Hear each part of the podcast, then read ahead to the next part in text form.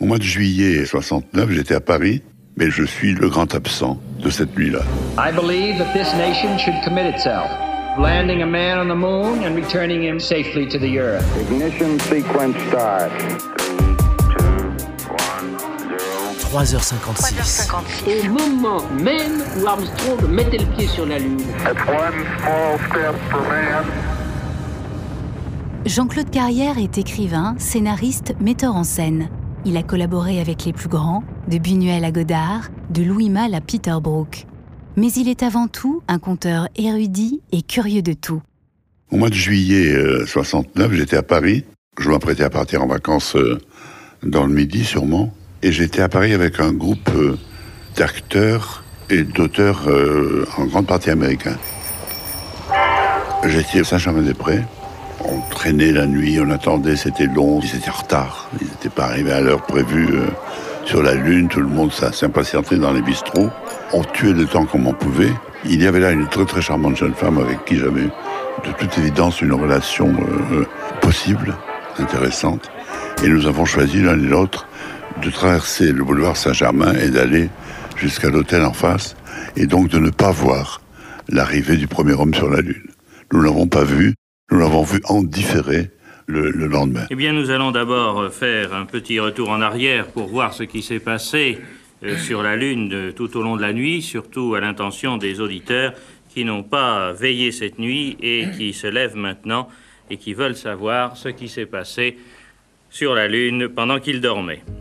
Je ne le regrette pas parce que cette liaison a duré longtemps.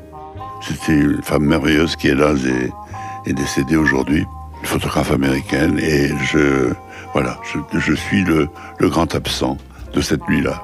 Beaucoup de Français ont passé une nuit blanche pour suivre l'épopée des astronautes. L'EDF a noté que sur l'ensemble du territoire, la consommation du courant avait été très importante cette nuit, plus importante qu'au cours de la nuit du 14 juillet. Évidemment, nous en avons beaucoup parlé euh, le lendemain. euh, Jean-Paul Rappeneau en particulier m'a raconté que qu'il était très énervé, il était chez lui, il allait de son poste de télévision à la fenêtre d'où il voyait la lune.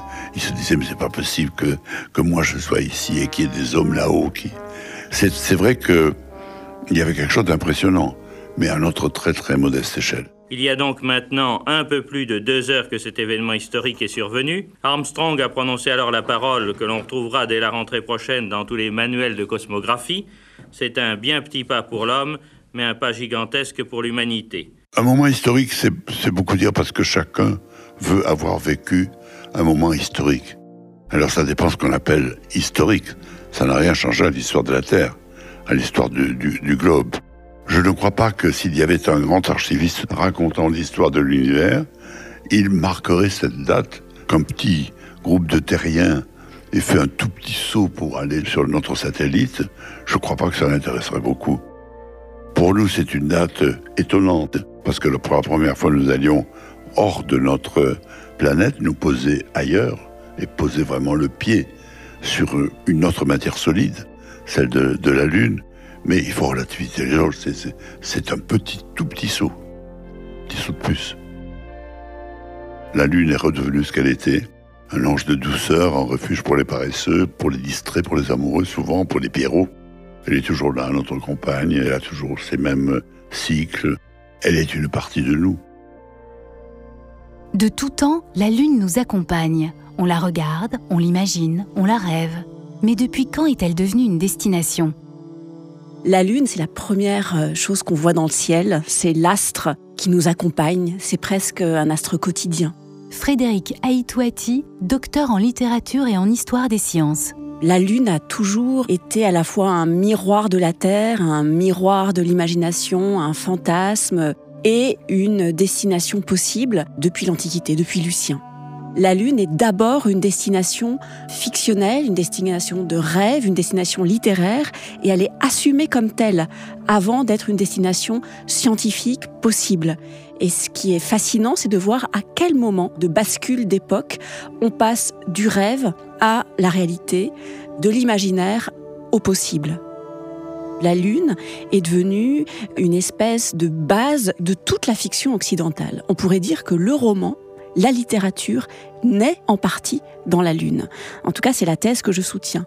La Lune, c'est l'idée de partir de la Terre, de s'élever. Il y a une verticalité dans l'idée d'aller dans le voyage lunaire. Eh bien, c'est le mouvement même de l'imaginaire qui est pris dans la Lune. Et on comprend pourquoi la Lune est devenue cette espèce de fixation de l'imaginaire. Plutarque commençait à raconter, par exemple, qu'il y avait un visage dans la Lune, un personnage bienveillant. On pouvait imaginer qu'elle avait des formes différentes. On a imaginé que c'était un fromage, un miroir, un astre lumineux. On lui a donné à peu près toutes les formes, toutes les tailles, toutes les projections imaginaires possibles. Et c'est bien ça qui est fascinant dans la Lune, c'est le lieu de projection imaginaire de l'Occident.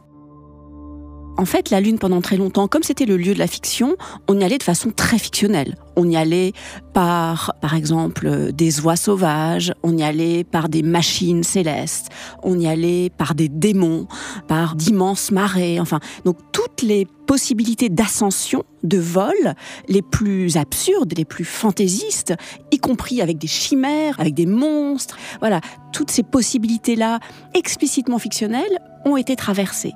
Et petit à petit, on voit une transition s'opérer au début du XVIIe siècle. Et d'autres types de vols, de plus en plus plausibles, commencent à apparaître dans les textes.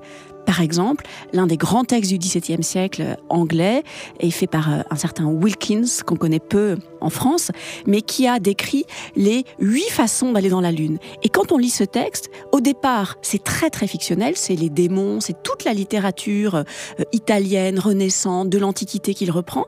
Et petit à petit, il dit, mais des gens comme Léonard de Vinci ont fait des machines volantes, euh, on pourrait imaginer des façons plausibles, presque réalistes, mécaniques, d'aller dans la Lune. Et là, on passe petit à petit d'un voyage imaginaire à un voyage mécanique et à un voyage qu'on imagine faisable. Je continue à trouver fascinant une tension qui existe entre ce besoin d'extension, de découverte, qui caractérise très très profondément euh, notre esprit occidental. On pourrait le résumer avec le terme euh, utilisé par Charles Quint, plus ultra, aller toujours au-delà. Mais ce qui est fascinant, je parlais de tension, c'est qu'on a une tension entre ce désir de découverte et un désir, je dirais, presque géocentrique de retrouver notre Terre, puisque on sait bien aujourd'hui qu'on n'ira pas habiter ailleurs.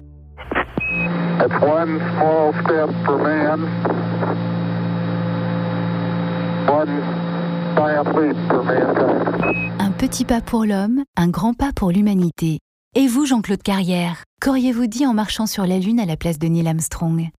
Si j'avais mis moi-même mes pieds sur la Lune, ou mon pied sur la Lune, qu'est-ce que j'aurais dit? Ça, je me suis jamais posé la question, vraiment. Je crois que il faut y penser longtemps à l'avance, y réfléchir, mais je pense que j'aurais dit quelque chose comme euh, pourvu que je puisse repartir. 3h56 est une série originale produite par Europe 1 en partenariat avec Universal. Aux commandes, pour vous faire revivre les premiers pas de l'homme sur la Lune, Claire Azan à la direction éditoriale, Alain Sirou, Jean-Philippe Ballas, Lord d'Autriche et Fanny Rascle pour la série d'entretien, Marco Grunfeld à la production et Olivier VR au mixage. Découvrez l'ensemble de la série sur le site ou l'application Europe 1, sur Apple Podcast ou sur vos plateformes habituelles d'écoute. Et pour ne rater aucun épisode, abonnez-vous.